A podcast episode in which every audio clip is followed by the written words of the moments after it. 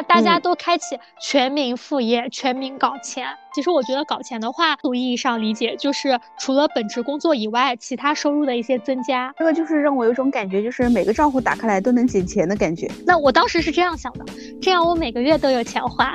哪怕你这个副业突然这个风口不在了，你还可以具有其他的。我的想法就很简单，当你副业转成主业的时候，它就不是副业了。搞钱一定是人生的必修课，不管你是在工作中搞钱，还是你在生活中搞钱。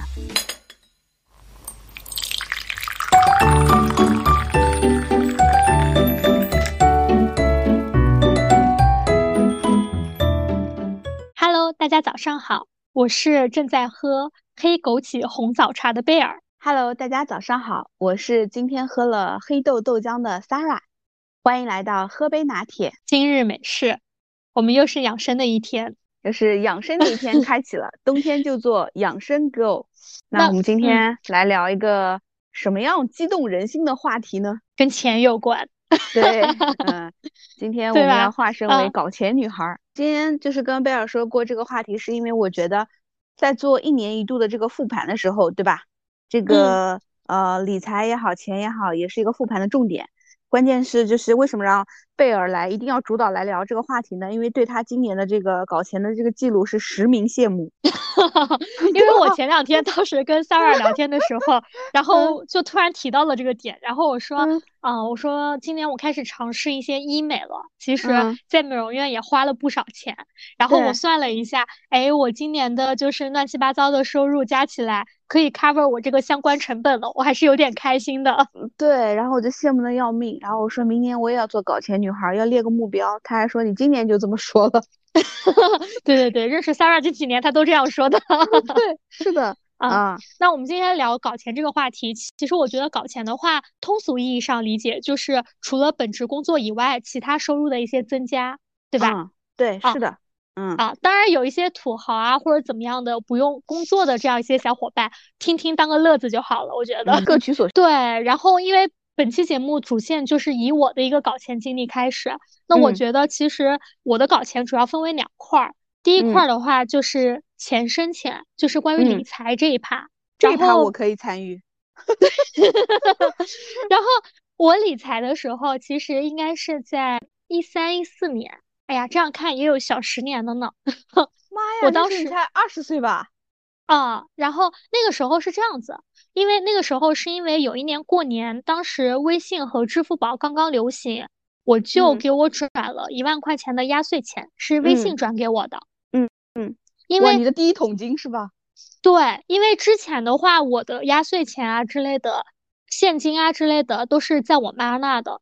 他都给我存着的，他不经我的手，你知道吗？嗯。然后呢，这个一万块钱是直接打到我的微信账户上的。嗯。那个时候对我来说是一笔巨款。哦，真的。嗯。然后我当时呃理财的时候呢，就选了一个很稳妥的一个方式，就是我就放在了微信的理财通里面。哦。哦，我知道。但是那个时候利率还很高，就是一年的话，可能一万块钱的话，也有一个五百多块钱。嗯，五个点，啊，对对对，就当时还蛮高的。这个是我当时理财刚刚入门的一个初尝试。我相信大家很多人理财都是从余额宝，对吧？零钱包，类似于这样子的时候去接触理财这个方向，对吧？特别很多年轻人啊，这样子。我的起点比较高，但是没有怎么跑哈。对，我说比较比较新的这种嘛，对吧？一般大家从最初开始理财的时候。嗯，那其实我觉得理财就是它第一个的话呢，就是大家都比较关注，比如说高回报，那所以不得不提的就一种方式就是关于风险投资这一块儿。嗯，啊，我当时尝试风险投资的时候，是因为我当时最早买基金，当时也是上大学的时候。嗯，就第一年大概挣了五六百块钱，因为当时还不敢动，就是不太好花，怎么样的。然后呢，后来呢，我当时应该是下载了一个天天基金网这样一个 A P P，因为一三一四年的时候，其实 P to P 还挺发达的。那个时候，我在节目里面可以说一下，我被 P to P 大概有几万块钱都没回来。因为当时其实还很很发达，并且其实 P to P 的话，它当时的一些点还挺高的。嗯。然后周围也有一些朋友当时在蠢蠢欲动。哎呀，我其实我当时我没有选择 P to P 的一个原因，是因为我觉得他们有些步骤会比较烦繁琐，你知道吗？当时那个很简单，嗯啊，所以当时我就觉得有点烦。我就是别人说的那种，你惦记别人的利息，别人惦记你的本金那种。对啊，然后我当时后来就下载了一个天天基金网，当时这个是我在微博上看到的，嗯，是我当时关注的一个博主。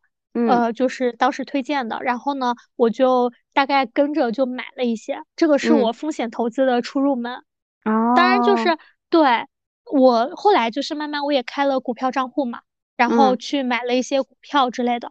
我当时开股票账户的一个原因呢，是当时大学选了一个模拟炒股的一个选修课，整节选修课我都没有用心听，但是我就听到了老师跟我讲的一句话：每年在节假日的时候。白酒股票会疯涨，所以，所以我当时开了天天基金网，然后以及就是股票账户的时候，我就在节假日前一个月只买白酒。哦，果然是搞钱女孩，只能听到关键点。嗯，然后，所以我当时我只买这个，然后，但是呢，我当时刚买基金的时候，我不太了解基金，它其实是需要长期持有的。嗯。所以我会比如说就是频繁买卖，那当时其实手续费啊之类的，在我买基金的初期是没有挣到什么钱的，就相当于纯粹是买教训或者就挣一杯奶茶钱。其实，嗯，明白。然后我在买基金的，就是后期挣钱，当时是因为什么呢？是因为在疫情的前一年，应该是一九年左右的时候，当时我应该给你们都分享过，嗯，我买了医药。就是因为应该应该是一九年和二零年的时候，医药股疯涨嘛，就医药基金。当时，我当时应该是在前一年买了医药，前一年快年底的时候买的，并且我是定投，所以我当时那一年的我的一个整体的一个基金收益率的话，大概是在百分之三十几。嗯，就是有一些个别的话，大概是有百分之五十。嗯，啊，那个时候其实还蛮夸张的，就是。对对对，当然就是我我也没有投多少，因为我是那种保守型的人嘛。哎，整体的话就是看着还不错这样子。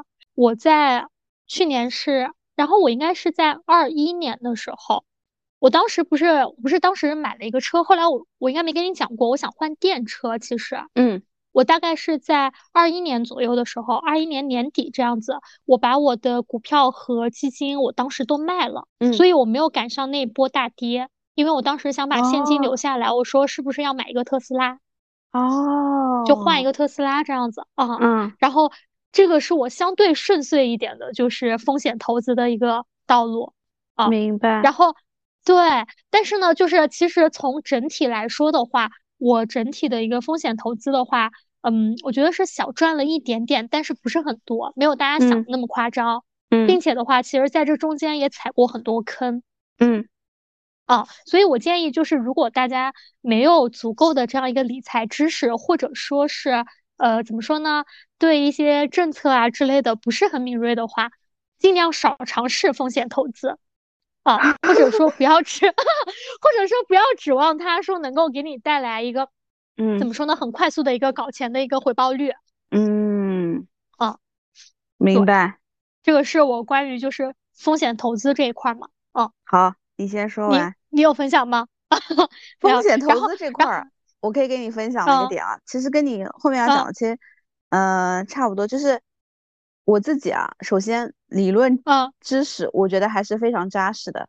我在一四年在家休产假的时候，我曾经系统性的上过股票的课，那时候给你看过吧？我怎么去看三表啊？然后怎么去做行业分析？我是有很认真的在家上课的，而且对于这一块的，就是。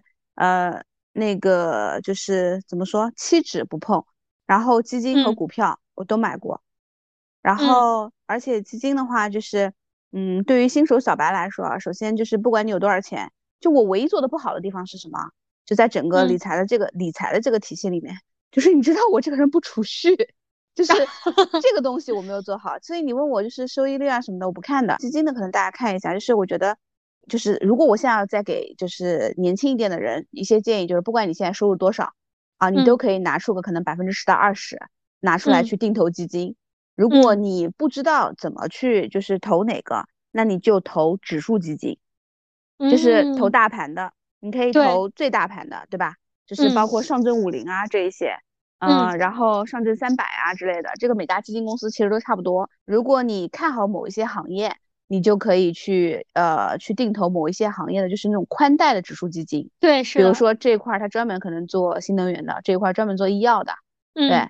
然后，但是在选基金的时候呢，也是一样的，就是看这个里面的一些配比啊，然后再看基金经理过往的业绩等等。嗯。但如果要是更懒一点的，以前啊，我们都是看诚心指数推荐。嗯，然后就是不管你有多少钱都要定投，然后定投呢，如果你觉得就是不怕麻烦的话，因为现在很多网络买其实非常方便了，以前啊到每个基金公司啊什么的，天天基金网站上我也有钱一直放在里面，然 后就不怎么看嘛，然后那个其实就是可以，呃，你可以比如说假设你一个月投一千块钱哈，比如说刚刚可能工作啊什么的，那你可以把它分成每周几定投两百五，这样可能更能够分摊风险。然后果然是学过的啊，理论知识很扎实。对，然后还有一些就是，嗯，还有一些很多的方法，有些书上的其实都是，还有一本书叫《前七步实现你的什么什么》，那本书非常非常的厚，它是托尼罗宾逊写的一个书，就是那个里面他其实还讲了，就是一个人他怎么就是，如果假设贝尔你有十万块钱，对吧？然后呢，你就五万投股票，五万投债券，你其他时候你就不用管。然后半年或者一年的时候，你就动态调整一次，嗯，你再把它分成五万五万，他们俩是可以对冲的，嗯，所以某种程度上是可以降低一些你的风险的。啊，以上是 Sarah 用一些理论知识去进行一些补 充啊，对对对对对对。对，嗯，但我觉得做风险投资的话，大家一定不要就是追求那个周期性很快周期的一个回报，短期内的一个回报，这个其实还是要做一个，就是怎么说呢，长期的一个规划和持有的。对这个点是说，我觉得就是那部分钱你拿出来，你就当它掉了，你不要拿就是会影响目前的一些生活的一些钱拿出来。对，嗯，对，对对。然后那一块关于理财的话，那比较常见的就是一个稳健型的一个投资。嗯，其实，在这一块我自己做的两点，第一点的话是定期。我定期这一块其实跟你刚才的一个理财思路会比较像，就是我最早做定期的时候，我可能我最早可能是从五百块钱开始的。哦，你看我就错过了这些，所以 就是我最早，因为当时也没有什么钱，然后我最早可能从五百块钱开始，当时也是通过比如说什么支付宝啊、微信啊，然后它有那个什么定期理财啊，或者什么叫什么工资理财啊，就是你发工资了你就直接转到那个理财里面。那它其实这些理财的话，它相对于说是比较固定，但利点比较低一点嘛。对，其实我现在也在做，然后我当时做的呢，就是我最早的话呢。五百块钱的时候，我当时就定一年，你知道吗？我每个月定一年，然后比如说等到我明年的，比如说十一月的时候，我就又有了一个五百块钱，然后它到期了以后，我再加了我明年的那个钱，我再一起投。那我当时是这样想的，这样我每个月都有钱花。对，啊，并且呢，就是这样子慢慢的话，就是怎么说呢？它它也会产生一个利滚利的这样子的一个，就是怎么说呢？一个效应，像滚雪球一样，其实。比如说，我今年定投五百，我明年定投一千，然后它会让我感觉我账户里面我每个月我都会有钱。我当时的想法特别简单，就是如果我有一天失业了，这就像我每个月还有一笔工资一样。唉，我为什么不早点认识你？所以，我我觉得这个我年轻的时候你可能还在上学。我我觉得这个的话其实是会比较适用于大多数人的，并且我觉得大家可以采用一下我这个心理。因为现在其实很多人都在做一些养老金啊，对吧？做一些这种未来的规划。我觉得这个的话，它其实就是给我这种感觉，就是让我觉得我每个月都有一笔钱，嗯，有寻求一种安全感。然后这个是关于定期的。然后另外一个的话是关于黄金，嗯，啊，我我现在是一个重度黄金爱好者。当然现在大家都说随着年纪的增长，就是都爱黄金。我最早的时候，你刚刚说的一些定投，其实。我最早的时候，我跟你讲，你讲一个周两百五真的太高了。你知道我最早最早定投基金的时候投多少钱吗？嗯，十块钱啊，每周四投十块钱，就是当时给我的感觉，或者还有投过二十的、十五的，就是当我今天没喝奶茶，嗯，好，如果我今天没喝奶茶，我就投。对，就是我很擅长用这种心理暗示，对，它会让我觉得这个钱我没有花。嗯，然后或者让我觉得，哎，这个钱，哎，就是我喝奶茶喝掉了嘛，十五块钱。因为对最早定投黄金的时候，十块钱。嗯，哦，但我但我当时从我一开始定投的时候，当时黄金才两百八，好像三百块钱还不到。对，那你现在应该赚疯了吧？也也还好，也还好，也不是 说一直都有投，当时中间也会有一些策略的调整，但是就是就是这种东西，就是你比如说你你五年前省了这个十块钱，对吧？然后你可你可能你一年，我当时可能我一个星期投十块钱啊，然后我一年可能也就大几百块钱，可能就一千块钱，你懂吗？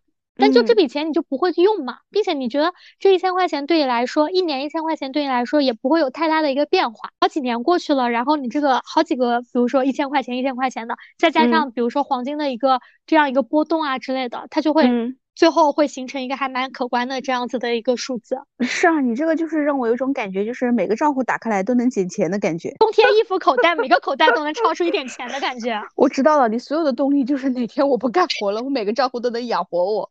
对我每个口袋都能掏出点钱，这个就是我的暗示。因为所有人都在讲说我要退休，我要躺平，对吧？那我觉得退休躺平，大家是要做一点规划的。所以关于稳健，那我可能是没有这个心理，所以没有说。对啊，你不还想着在养老院开什么职业生涯规划吗？我都惊呆了，我都去养老了，我还做职业生涯规划？就有的人想一直搞钱，有的人只想一时搞钱。对，然后以上就是我分享的我自己个人的关于风险和稳健型投资的，就是可能我日常践行的一些方式。那我觉得太有意思了，我觉得。那我觉得就是涉及到投资嘛，那我肯定要有本金的。那涉及到本金，那大家肯定是要进行一些储蓄的。当然，网上有很多储蓄的方式，比如说像 Sarah 刚才理论型的，一笔钱你分成四个部分，还有什么 三三三原则。还有什么各种情况啊？我怎么是理论型的呢？那我就讲一些，就是我自己用到的一些方式。那首先第一个的话，就是呃，关于工资理财嘛，我是会在我每个月发工资的时候，我会自动设转入，转入到比如说一个理财基金，并且是定期的里面。就我现在也是。哦，哎，怎么转？详细讲讲，我马上就要操作一下。就是微信你在理财通里面，你可以设置一个定期转账。或者你搜索，或者你搜索对工资理财，然后呢，比如说我每个月十号发工资，我就会选择十一号它转入多少钱，嗯，转到这个里面，对。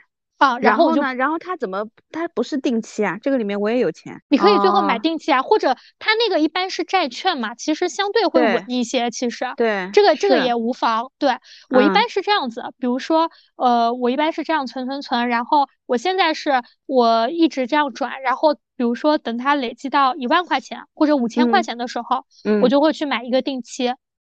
哦啊，我我以前工资理财这样子转的一个形式呢，我会这样子，比如说我会算我一个月生活费可能大概需要花多少钱，嗯，然后就会有一个小目标，你知道吧？那可能那可能比如说我我觉得哎五千块钱可以满足我的一个基本生活，那我可能到。五千的时候，我就会说哎我去存一个定期，嗯，一般是三个月、六个月和十二个月嘛，这个其实我是随机选的，我一开始都是十二个月、十二个月的存。哦，然后，哎，对，然后你慢慢滚下来，就相当于你每个月都会有，然后可能等这笔钱，比如说它可能稍微多一点，它可能到了五万块钱，然后你再去，你可以选一个，比如说利率比较高的这样一个方式，你再去存。哦，啊，对，明白了。对，然后还有一个的话就是，哎呀，就是我个人的一个暗示了，就是我把它呃称作为一笔咖啡钱，就是一杯咖啡钱。这个跟我之前买那个黄金啊，包括基金定投啊是一样的一个形式。嗯，就是呃，在支付宝里面有一个是给孩子去存钱的一个小程序，叫小钱袋。嗯，啊，我之前的话，因为你知道我以前基本上每天都要喝奶茶咖啡的。对，我如果不喝奶茶咖啡的话，我就会把我那笔钱就是转到小钱袋里面。嗯，啊，就是它其实也是一个活期储蓄的一个方式。但是我会发现，比如说，哎，我这几个月没喝，我这个东西可以给我，相当于给我可以买一个礼物，嗯，啊，就是这样子的一个方式，啊，比如说像我可能最近，比如说我不是跟你讲，我可能最近有时候会走回来，我不怎么打车嘛，因为我觉得这些它是我生活里面可能每天都会花费的这些钱，我也不想说为了要攒钱去让我觉得很有焦虑。我今天在小红书上我看到一个就是帖子。就是讲说，呃消费降级的，我好焦虑。嗯啊，我觉得就是在我现在生活还没有必要说要非常严格的消费降级的时候，当我人为去做这样一个消费降级，我可以把我生活里面这种必要的这样子的一些钱，我去转移到另外一个活期账户。那可以最后作为我奖励我一个方式。如果我没有花掉这笔钱，它也是一个，比如说我攒小钱的一个方式。对，嗯，对。然后还有一个，当然这是我最近刚看到的，我上次跟你分享过，就是不是现在大家都未婚未育嘛，就不想结婚那个嘛，就是 假装自己生了个孩子，假装自己在结婚。比如说，哎，怀胎十月，对吧？相当于给自己搞一个那种。怎么说呢？给自己导演一出戏。那我现在查出来怀孕了，我买一根验孕棒可能二十八块钱，我存进去。然后我第一次产检多少钱？这样子，这个大家在小红书上搜会有很多，但这个我还没有实行啊，我就会觉得比较有趣，就是假装自己在干嘛，然后去存一笔钱。所以这个就是关于我刚刚讲的第一趴，就是可能关于理财这一块嘛，对吧？钱生钱，然后。我们就进入到一些可能干货环节，就是啊，那这个钱的话，它其实钱生钱，它也是基于我自己的一些本金，对啊，它基于我自己本职工作攒下来的一些钱，然后我再去做一些额外收入。那我觉得现在大家都愿意谈的就是关于副业，然后我就回顾了一下我开启副业的这样一个流程，来，毫不夸张的讲。我从我工作的第一年我就在做副业，然后我还惊讶的发现，就是我我总共做过大概三种类型的一个副业，我会发现它正好还梳就梳理出来了一条线。嗯，我当时工作第一年的话，我当时做副业，我是做一个游戏的代理。嗯，它其实就有点类似于，比如说我这个游戏币，我如果在游戏里面充值的话，大概是多少钱？如果我要代理了，然后从我这边充值的话，可能会说。我在进货的时候会有一些折扣，然后他们在我这充值的时候也会比 A P P 里面稍微便宜一些。嗯，啊，但我觉得这个是源自于一个契机。什么契机？这个契机就是我们家当时有一个长辈在做这个游戏。哦。然后，对对对，在做这个游戏，然后当时他就问了，问了以后呢，是就说那就可以试一试。但是说句很实在的话，那个时候还是太年轻了。如果让现在的我来做的话，可能会挣更多钱。我我可以很不夸张的讲，当时是初代微商吗？感觉它不是微商，它其实代理商。哦，它属于代理商，并且我也不用说做我自己，就是周围朋友的生意。其实我做的就是这个游戏圈子里面的人，我也不需要拉客。嗯啊，就是主呃主要的就是第一个你要保持你的，比如说账号的一个活跃。第二个的话呢，就是。呃，相当于你要跟大家怎么讲呢？你要熟悉那个游戏的一些规则啊，你要玩儿。那有点类似于，比如说啊，就是你要跟大家一起玩儿，然后大家会在你这儿去充值，相当于要在这个圈子里面有一点点名气，大家都知道你的存在，都知道在你这儿找，对吧？对对对，所以有的时候呢，就是你为了要这样子保持你的一些客户粘性，你可能会要跟他们一起玩儿玩游戏，但这些都是线上的，其实不是会很浪费时间。反正你也要玩。啊，对，是的，但其实当时是是我我也不太感兴趣，我也是现学的这样子。嗯，然后我当时做的方式是这样子，就是嗯，因为我当时还主业还在上班嘛。嗯，我是我闺蜜当时在读书，然后他白天他帮我盯着账号，晚上我下班回来我来盯着账号。我的乖乖哦，真的，然后我们账号的不是因为别人如果要找你的话，你要给别人充值啊。啊，比如说我现在在说在闲鱼上找一些充值的那个一样，别人得在，啊，对对对，我要在，我要即刻到账，要不别人就不会在你这买啊。然后其实这个的话，真的钱蛮多的，这个当时是我，因为你知道刚毕业工资不高啊，这个当时是我工资的好多倍。哦。所以我跟你说，当时我老板问我说，就是他们会觉得，哎，你做猎头啊，做这种销售的，你是要为了挣钱啊，你知道吗？嗯。当时就会觉得，嚯。都没有我晚上回去挣的多，还让我加班。这个其实你是会要有一些资金投入的成本的。我记得当时启动资金是两万块钱，两万还是三万我忘了。然后启动成本？对啊，因为你要从供应商那边去拿到这样一些，比如说呃，就是游戏币啊，否则你怎么去那个卖给别人呢？就是你要先进货，对吧？对，我要先进货呀。然后当时要保证账上有一个三到五万的一个流动资金。哦，啊，对，就是你你不会说亏，啊，但是呢，你要保证这个资金你起码是不能动的。嗯，啊啊，对，大概是这样一个情况。所以当时呢，呃，这个就是一个契机啦。首先，我接触到这个这项副业，它就是一个契机。其次呢，关于启动资金，刚毕业我也没有那么多钱，但是我的闺蜜压岁钱吗？那压岁钱，那那那在我妈那儿。然后呢，我的闺蜜她她那个拆迁了，然后呢，她她爸给了她一些钱，所以呢，当时她也会就是赞助了一些。嗯。啊，对，然后因为天时地利人和，对对对，因为我之前还有一些压岁钱，我不是跟你讲存定期嘛，嗯，你也没办法，就是你需要做的时候立刻取出来。其实，其实我现在知道可以取，我当时也不会。然后当时当时这个的话，应该是做了有两年吧，所以这算是我就是副业的第一桶金。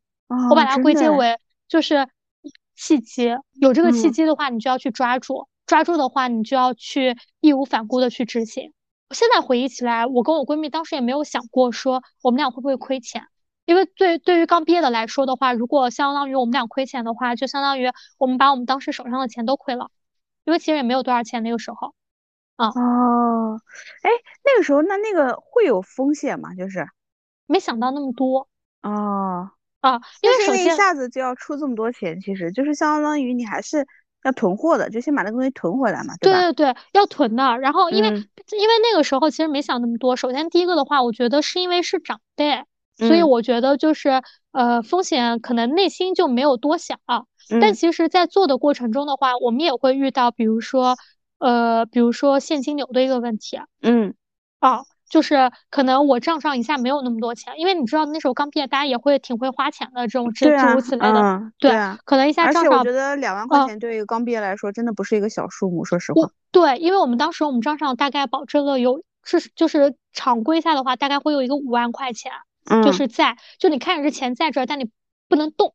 对，就是压在那儿嘛，就压在那儿。对对对，所以那个时候就是在做后边做的时候也会有这种压力，然后包括中间其实肯定会有问题，因为你这个东西相当于你绑定在你的身上，它会影响你的一些生活的。嗯，啊，对，所以对，然后但是呢，慢慢也克服了，但就是每个月月底我们会分钱，你知道吗？嗯，那就很开心，对吧？对，因为我们每个月月底我们会留一些钱在账上，然后我们会把剩余的钱分掉。然后那个时候就是会很开心，并且那时候他也没有工作，然后我们俩分钱的时候就还蛮开心的。对。然后我我们包括那时候其实都不会记账啊什么的，都是手工账，你知道吧？嗯。然后就那样做，就还蛮开心的。哦。这个算是做的还挺大的的，我跟你说。啊，这个算是我当时的就是第一桶金，并且也算是我觉得，哎呀，我我现在几个副业里面当时最挣钱的一个了。哦。所以真的，你这个真的可是大钱，好吗？对对，所以我觉得契机要抓住。然后第二个的话就是关于探店，我觉得有点说烂大街了，就很普遍了，很多人都在做。我还没学会呢。很多人都在做这个，但其实其实呢，我做探店的话，我其实没有像说现在很多社交网络上就是大家做的专业，嗯，或者说资源那么多。我做探店的话，其实更多的会是一种置换和尝试。对。啊，那其实，呃，他这方面的话呢，他其实给到我的一个现金收入并不是很多，嗯，啊，很小很少很少的一部分，我觉得就是一般就是车马费，然后或。者或者顶多就是一顿饭的钱这样子，嗯，啊，我当时做探店，其实这是源于自于我一个兴趣，本人是大众点评，应该有一个十几年的用户了，嗯，啊，我当时也有哎。对我当时最早是从大众点评入手的，其实我自己也焦虑过，因为我应该是在呃一八年左右的时候，我就之前那个游戏代理的副业我就停了嘛，停了以后，然后我就当时也没有什么其他事儿做，然后就专心工作嘛，对吧？专心工作的时候，然后当时一八一九年就是当时哎就工作也相对会比较顺利一些，但当时你就会觉得自己没有一技之长。因为其实一八一九年的经济发展是很好的，我就感觉是一个遍地是钱的时候，但是你没有赚钱的契机。嗯啊，然后后来呢，我当时最早做大众点评，是因为大众点评首先它有一个免费试，这个的话就有点像霸王餐那种。这个的话，我们后面可以聊一些薅羊毛的事情，可以去提到这样一个环节。后来慢慢的话，我会发现就是探店这个苗头慢慢变火了。特别是在口罩发生的时候，就是很多就是线下的一些餐饮，包括外受外卖的影响，线下餐饮其实它不是很好，大家更多的去注重一些线上推广这一块了。我最早的话接触探店是我当时在小红书上看到这样一个帖子，我会觉得，哎，探店好像是一个新的一个思路，然后我就会联系一些 PR，就是我会后台私信他们，我会问他们大概是一个什么样的形式。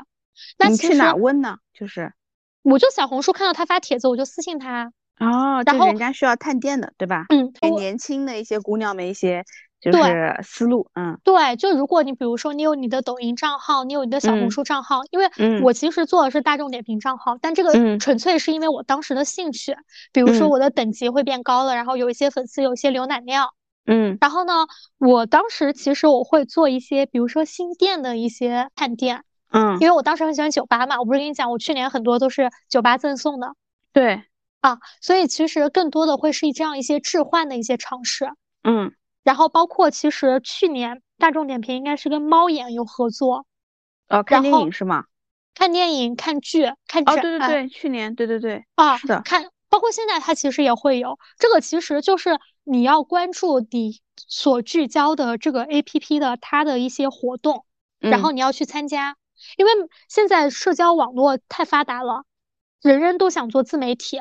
但你一定要聚焦，就是你想做的这个自媒体，它可能有一些什么活动，它对你有一些什么样的流量扶持或者什么活动扶持也好，然后你再去参加，你要在这个里面去混熟你的一个圈子，嗯，然后再去发发挥特长，就是不能说我一上来我就要像一个大 V 一样，我就要对吧？你给我多少多少返点啊，这样子，这个我觉得是不太现实的。所以其实探店这个的话，它对我更多而言，它其实是一个。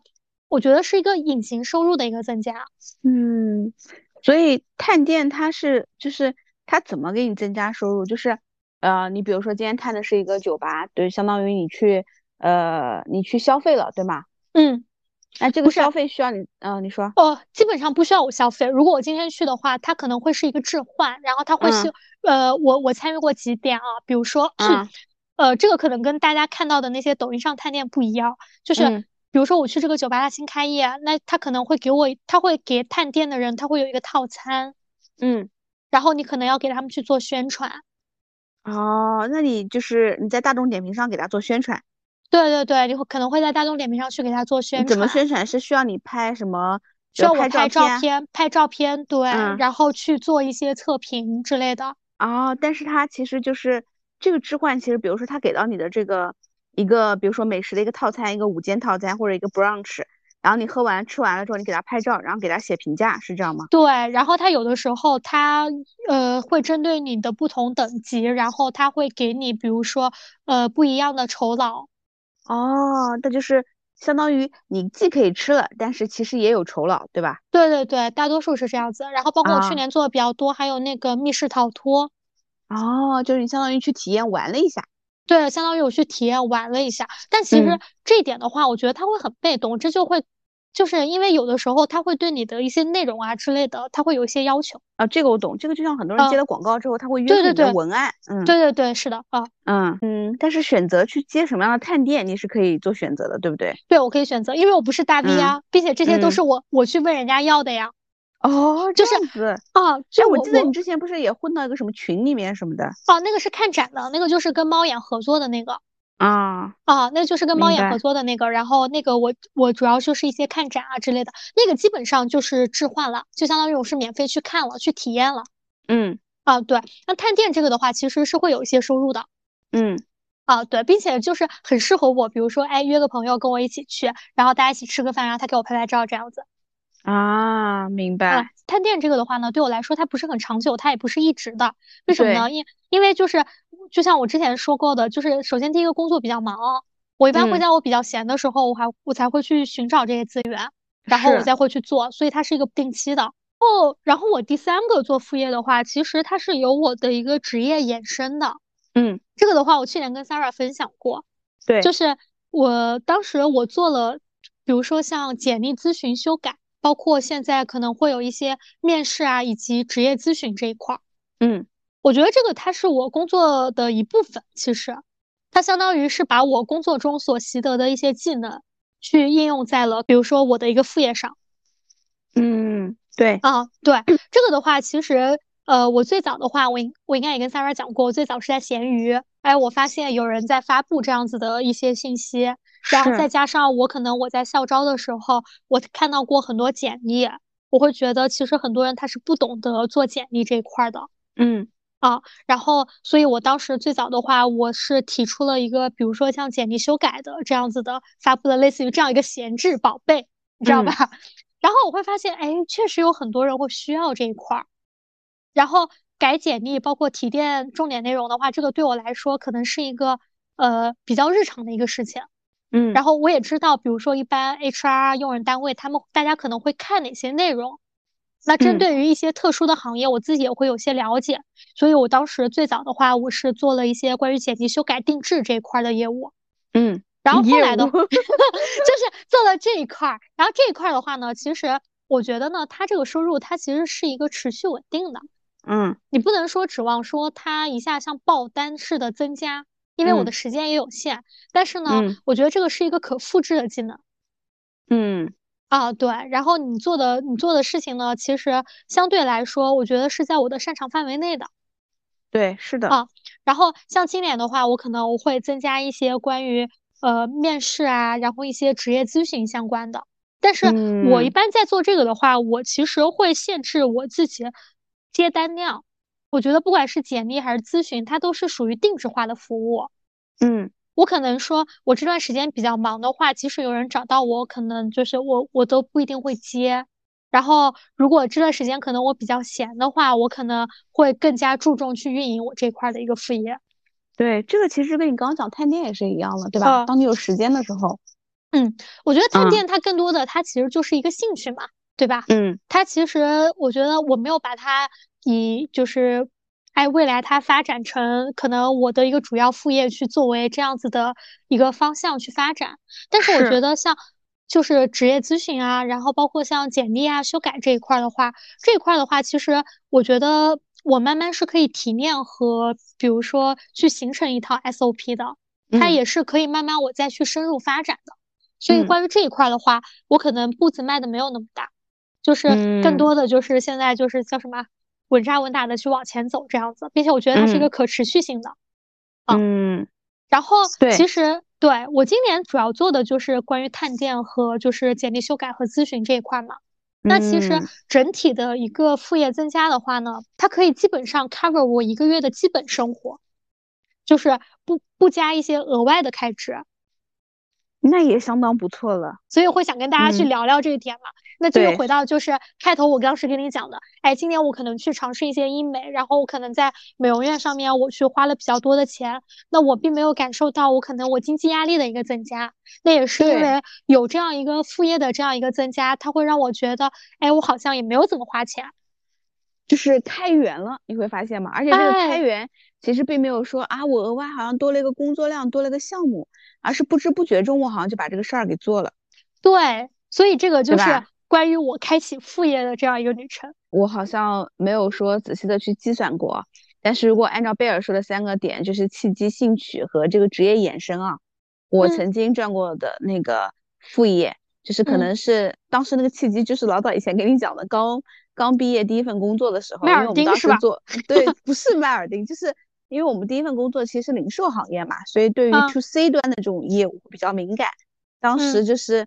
嗯，也是我以前部门那个同事，他们因为比我大很多，然后就拉着我一起做，那个应该也是一个契机吧。就是南京当时那个淘淘巷有格子铺，嗯，然后我们租了一个格子铺，然后一个小格子就是卖饰品，嗯，就是有耳钉啊，还有一些其他的一些饰品、发饰啊什么的，嗯，然后。当时也是他搞定的货源，好像是在某一个什么网站上进货，嗯，然后。把它卖，然后就是因为那边有人帮你看着嘛，那个可能租金啊什么的也不贵。然后你只要周末反正去逛街的时候去理理一理货就行了，嗯，对吧？这是一个契机。但是那个时间后来那个人家那个整个格子铺啊，感觉都倒了，就是那个那个店面，然后后来就没做下去。估计可能收入也不多吧，一个月可能嗯几百块那种，就你也不怎么操心的那种。然后兴趣的话，其实我之前因为我比较爱看书嘛。然后我不是中间搞过有一年，就是有一有我中间做猎头有有一段不是在国企嘛，对，所以可能会就是稍微闲一点。然后那个时候就是做，因为我自己喜欢看书，然后弄了一个读书会。然后读书会其实你知道吗？你根本想象不到，因为当时弄读书会其实呃，我觉得大家看书吧都会看，但是你会发现嘛，都不输出的，是不是？所以当时我弄的那个读书会就是，嗯，叫约读星期日，为什么呢？就是每个星期日啊晚上你需要交一篇读书笔记，啊，其实字数不限，两百字以上吧。但是就是就是因为我觉得，嗯，看书都很多，但是怎么样去逼自己输出嘛？然后如果你自愿加入的话，其实就是我运营那个群嘛，然后后来还我还找了几个志愿者来做我的这种运营运营工作，因为平时工作比较忙。然后如果你加入进来了，你一周没有交，就是十块钱罚，不多吧？乐捐是吗？对，就是，但是你也可以退出啊。但有些人他就说我不交，我也不愿意交钱，那你就退出啊。那你当然也没有办法去看到别人的笔记，因为这是一个相互共享的一个过程。对，你知道后来其实运营一年吧，其实人数我感觉我开始就是在豆瓣上发了帖，因为你知道说所有文艺青年都在豆瓣嘛。嗯。然后以前我经常上豆瓣，然后呢就是后来你知道那个里面大概一年下来也有一个三四千块钱。哦，可以哎。啊，但是我没有拿一分钱，所以你看我不适合搞钱。然后后来我发红包了。因为前面就是钱太多了，前面就开始感觉哎，好像有一千多，然后怎么的？想这钱干嘛呢？我不总让人家别人罚款的，好像都都收到我这儿。我就是又 鼓励大家分享，就如果每个星期天晚上我会有三个分享的名额，就如果分享的话，我可以给他打赏啊。然后比如说第一名我给他三十块钱，啊，第二名我给他二十，第三名给十五，把钱花出去。然后后来我就搞了一个公众号。因为前面那个笔记都是我一个人在那搞嘛，那时候我老公还讲我，你每天在那统计 Excel 表格干嘛？我把他们统计进去，谁交了 谁没交，他们读了什么书什么的，然后就把那个分享给大家，把内容。然后最早一开始用的什么金数据那个表格，然后后来就就后来就运营了公众号，把每天那个文章往里面就是好的往里面放嘛。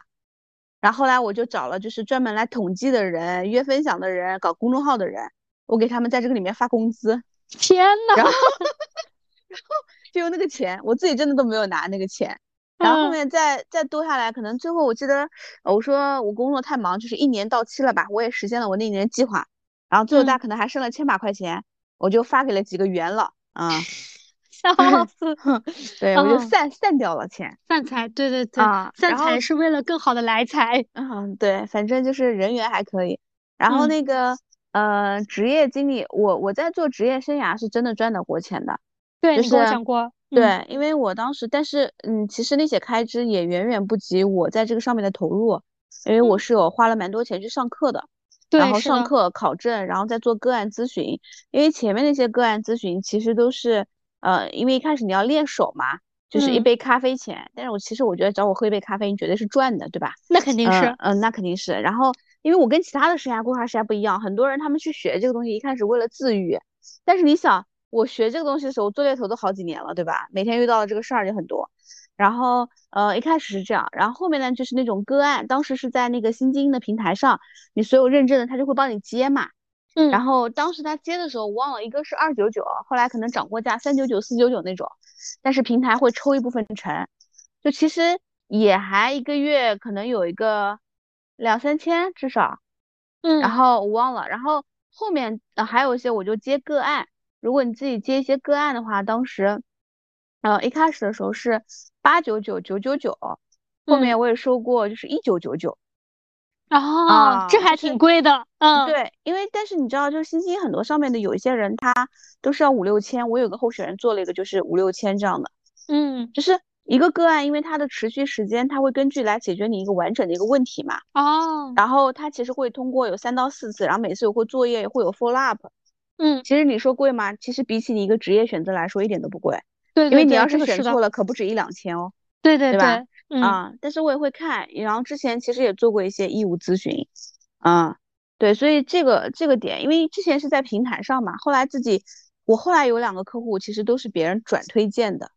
哦，啊，都是别人转推荐的，就觉得很不错，然后推荐啊什么的。所以这个可能就是我的这个职业衍生的这个部分。那你后来怎么没继续做了？后来没继续做了，是因为创业了吧？可能哦，要去 赚大钱了，可能觉得啊，是的，职业延伸到最后就创业了。对，其实现在就是也也有同，就是之前也有以前找我做的同事，或者是以前朋友啊什么的。不过我跟你说，你知道吗？我当时做的时候还有一个姑娘，以前后来去了我们的客户公司，变成了我们的客户公司 HR 的。嗯，那圈子很小，其实。对啊，因为南京的我都是线下做的嘛。嗯。那其实关于副业的话，其实我们也会有很多话题想要聊嘛，对吧？是的，是的。哦，是哪这个话题啊？我觉得我就想要问一问了，你觉得副业要不要做成主业呢？我觉得副业要做主业啊，就是很多以前网上的人不是会说吗？嗯啊，当你什么副业的收入能够去就是比你的主业收入还要高的时候，你就应该转，对不对？嗯啊，但我觉得这个其实是不成立的，就是副业要不要转成主业，就是嗯，其实我会觉得不是应该看这条曲线，就如果我们有的时候是说，你看人很多时候都会有两条曲线，赚钱是一条显性的曲线。你带来的价值，对吧？你随着这么多年的工作，你的价值还有一条隐性曲线，我们经常讲的是成长的曲线，对吧？嗯。所以你还记得以前在小红书上或者经常看到啊，有很多你看职场博主，对吧？对。或者是很多呃，对，就当职场博主，哎，你会感觉到就是说，好像就是我每天在那写啊，我接的广告的收入都可以 cover 了，对不对？嗯。啊，然后我就哎把工作辞了，我就自己做。但我也看过很多的案例，其实他们。辞了工作之后，再专职去做博主的时候，他们会非常焦虑的。而且你对吧？而且你想一下，职场博主他很多来源，你看我在小红书上我有东西写，是因为每天我都有鲜活的案例啊。但是，一旦你没有这些鲜活的案例的时候，你有没有想过，就是你可能写不出来，你又很焦虑，对吧？我觉得第一个就是你，你对这个副业这个事儿，你是不是真正感兴趣？就万一你做着做着你不感兴趣怎么办？然后第二个，我会觉得就是说，嗯，看的一个点是。你觉得自己具不具备把一个项目从零做到一的闭环的能力？嗯，因为如果你可以的话，其实你会发现，就是哪怕你这个副业突然这个风口不在了，你还可以具有其他的。我举个例子啊，比如说啊，嗯，之前教育对吧，双减，嗯，然后你看很多就是某某某平台很知名的，就是我们小孩经常上的一些，那其实他那他主业没了嘛，对吧？对吧？嗯，因为他公司倒了呀。那些老师，培训老师很知名的，对吧？那他怎么去做？你会发现有一些人他就是，哎，我教培行业的，我在转行吧，啊，但是你会发现有一些人他可以不转行，他可以继续从事他那个，他只有具备，比如说啊，他具备运营能力，哎，我手上有那么一几个客户的核心客户的家长，他再帮你转推荐啊，你很快就能运营起来了，对，是吧？所以你看的是说你自己具不具备能够去独立完成一个项目运营一个项目从零到一的过程。而不只是看表面上就是显性的那条线，我的赚钱的曲线。换句话说，就是你要看自己有没有持续赚钱的这种能力。当时代这个你没有风口的时候，你还具不具备这种能力？嗯，是的，对。我的想法就很简单，当你副业转成主业的时候，它就不是副业了。啊，那肯定，对吧？对。那我觉得在这一点上的话，大家其实是需要去考虑一点，你开启副业的原因是什么？对，我觉得贝尔这个就非常理性，就是嗯，他会很舒适，他不会有特别局促感，就是我这个副业赚钱，对吧？对，必须好像是要补贴我的，怎么怎么的。是的，是的，嗯，所以，所以我觉得就是当大家就是在考虑，哎，我这个副业做的还很好，我要不要去转主业的时候，我觉得就是你要考虑一下当时做副业的一个初衷是什么。第二个的话，当你副业转成主业的时候，那它就不是副业了。你现在在这上面投入的一个精力时间，在日后是需要加倍的。你是否可以去衡量？对，可以去承受。如果如果是都可以接受的话，那我觉得你可以试一下。如果说，哎，想完了以后你还有一些纠结啊什么的，那我觉得就不要试了。对，我觉得贝尔这个做法比较好的，就是你会发现他所有的副业，他都是他的一些兴趣爱好，可以跟他的生活也相结合，而且他是锦上添花的，对吧？对，就是他对，并没有说啊，我做这个副业一定要成为我房贷的一部分或者是什么的。那说实话，你不如在主业上好好赚钱，赚钱，完成晋升。对，那就听听我们之前的节目，看看怎么在工作中能够涨钱升职。啊，真的是。就关于副业这一块的话，我觉得还有第二个，就是哎，什么样的人可以去做副业？嗯，对吧？现在大家都开启全民副业，全民搞钱。那什么样的人，我可以在本职工作以外，呃，比如说才可以去开启一些副业？对。之前我们聊的时候，我会讲到，就是第一个，你可能需要有你可支配的时间。对，如果说实话，你本身的工作都是零零七的，你哪有时间搞什么副业？对对对，是的。如果你本身就是，嗯，除了工作以外，还有家庭，还有什么七大姑八大姨很多事儿要去做的，你也没有时间去副业。嗯。然后我觉得第二个就是你要有自己的呃兴趣爱好，有一技之长，能够让你在另外一棵呃藤上面开出一朵花的。不然你说我只会工作，那你只会主业呀，嗯，对吧？然后我现在发现还有第三点，啥？就是要像你一样脑子活的，看到机会就要上。对对 对对对对对，就是要要能够敏感的去嗅到一些商机。嗯，我觉得这一点很重要。就是我一直相信风口上猪都会发财。嗯，对。但是我感觉我的这种敏感性都只限在我的主页上。对啊，所以你主页可以生花嘛？对。对，就是主页上，其实就是对，所以这个就是每个人他的这个点不一样嘛。但是，就刚刚前面讲副业的时候，我我刚刚讲到那几个点，说什么样可以做做副业？嗯，我觉得就是刚刚讲了三个点，还有就是，你你有这个兴趣，就是怎么说，你有这个动机吧？嗯，你想去做意愿，对吧？嗯啊，而且我觉得这个意愿一定要是发自内心的，而不是说，哎，我看别人都在做，所以我也要去凑一杯羹，对对吧？啊。就像就像我可能自己会觉得啊，我可能如果呃我现在如果做副业或者是什么，我最感兴趣的还是说给别人去做一些关于职业方面的一些咨询啊等等。就像我们上上次节目，不是还有人跟我们说以后不用去卖保险，可以就是开一个职业咨询的小铺嘛，对吧？对对是的啊，包括前两天贝尔我跟贝尔聊的时候，他还跟我讲，他就觉得我特别适合出那种系统性的课程框架啊，我说我也是比较适合做那种陪跑营。啊，就陪伴大家可能一年的这种职业发展啊什么的。但其实刚刚我们聊了什么样的人可以做副业，其实这块的话我倒没有总结，但是我知道什么样的人不适合做副业。嗯，你说，就是你就想着你一做副业就会发财的人，你最好不要做副业，因为否则会很内耗、很焦虑。啊，真的哎，就是我刚刚说的嘛，就是副业它只能是锦上添花。你不能说指望他去帮你买房买车什么的。对对对，因为我记得我有朋友，他其实他有跟过我一起做一段时间，就不管说是呃做一些尝试，因为我之前比较喜欢出点子嘛。嗯。哎，大家想要说副业，我觉得就像我上次跟你说的，你适合做这个呀，那你要不要试试这个呀？那有的人他可能听进去以后，他就觉得呃，哎，这个我是不是今年可以挣一辆车？就类似于这种，然后可能做了做了半年，发现连个车轱辘都没有。然后就非常焦虑。如果以后你通过这个赚了一辆车，我给你出主意的，可以给我一个车轮吗？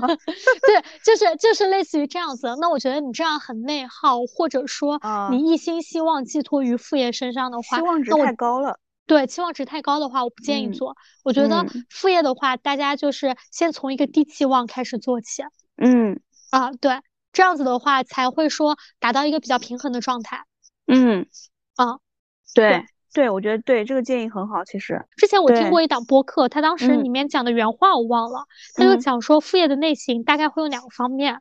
第一个方面的话呢，就是呃单次的时间精力，这就像我之前跟你说的，就是我可能我是挣那种一次性的钱，对吧？就是你付出单次的时间精力，但这个其实你每一次都是定制化的。其实，嗯啊，还有一种就是可复制的，就是我给你推荐的，比如说现在会有一些出书。卖课啊，真的形成对吧？一些交流，包括你说那种读书会啊那种形式，这种可复制的。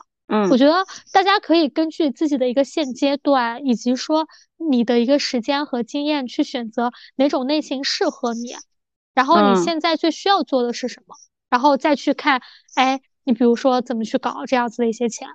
对，我觉得那个就是。你刚刚讲就是多次赚钱，其实这个也是这个在产品里面就是呃做，比如说出书啊、出课啊，它是一个零边际成本，就是你只要花一次的钱，但是你后面就会源源不断的一个收入。对，是的，对吧？那今天我们搞钱其实聊了蛮多的，在贝尔身上应该也偷学到不少东西。那天我跟贝尔聊完了之后，我跟你说我在，这确实是他说我的这一点，呃，我在那个就是微信上不是可以搞置顶的备忘录嘛？我还写了一个他跟我讲的那些点，像搞钱计划。可是白天我都忙于工作了。你看昨天又出差，今天又忙忙碌碌。一开始他跟我说晚上跟我通个电话什么，当时，然后当时六点钟，我说哦行，我说一会儿我下班路上说吧。然后结果，呃，他说你大概几点到车库什么下班？我说六点二十。然后后来到六点二十五，他给我发个信息，现在可以通电话了吗？然后我说我刚被一个顾问叫住了，解决完问题都六点四十了。嗯，对，忙忙碌碌，我觉得就怎么说呢？搞钱一定是人生的必修课，不管你是在工作中搞钱，还是你在生活中搞钱，对吧？这一期我一定要回放。希望大家就是呃，如果有一些其他的一些搞钱小技巧或者 tips 的话，也可以跟我们一起呃留言交流互动这样子。对，我们一起分享赚钱密码。对，让我们一起在搞钱的道路上越走越远。那我们预告一下吧，我们到时候也可以再录一期关于薅羊毛的这样一个小技巧，对吧？对啊，对，让大家在我们搞钱的路上走得更远。那今天节目就到这里啦。好，那就到这里啦，拜拜，拜拜。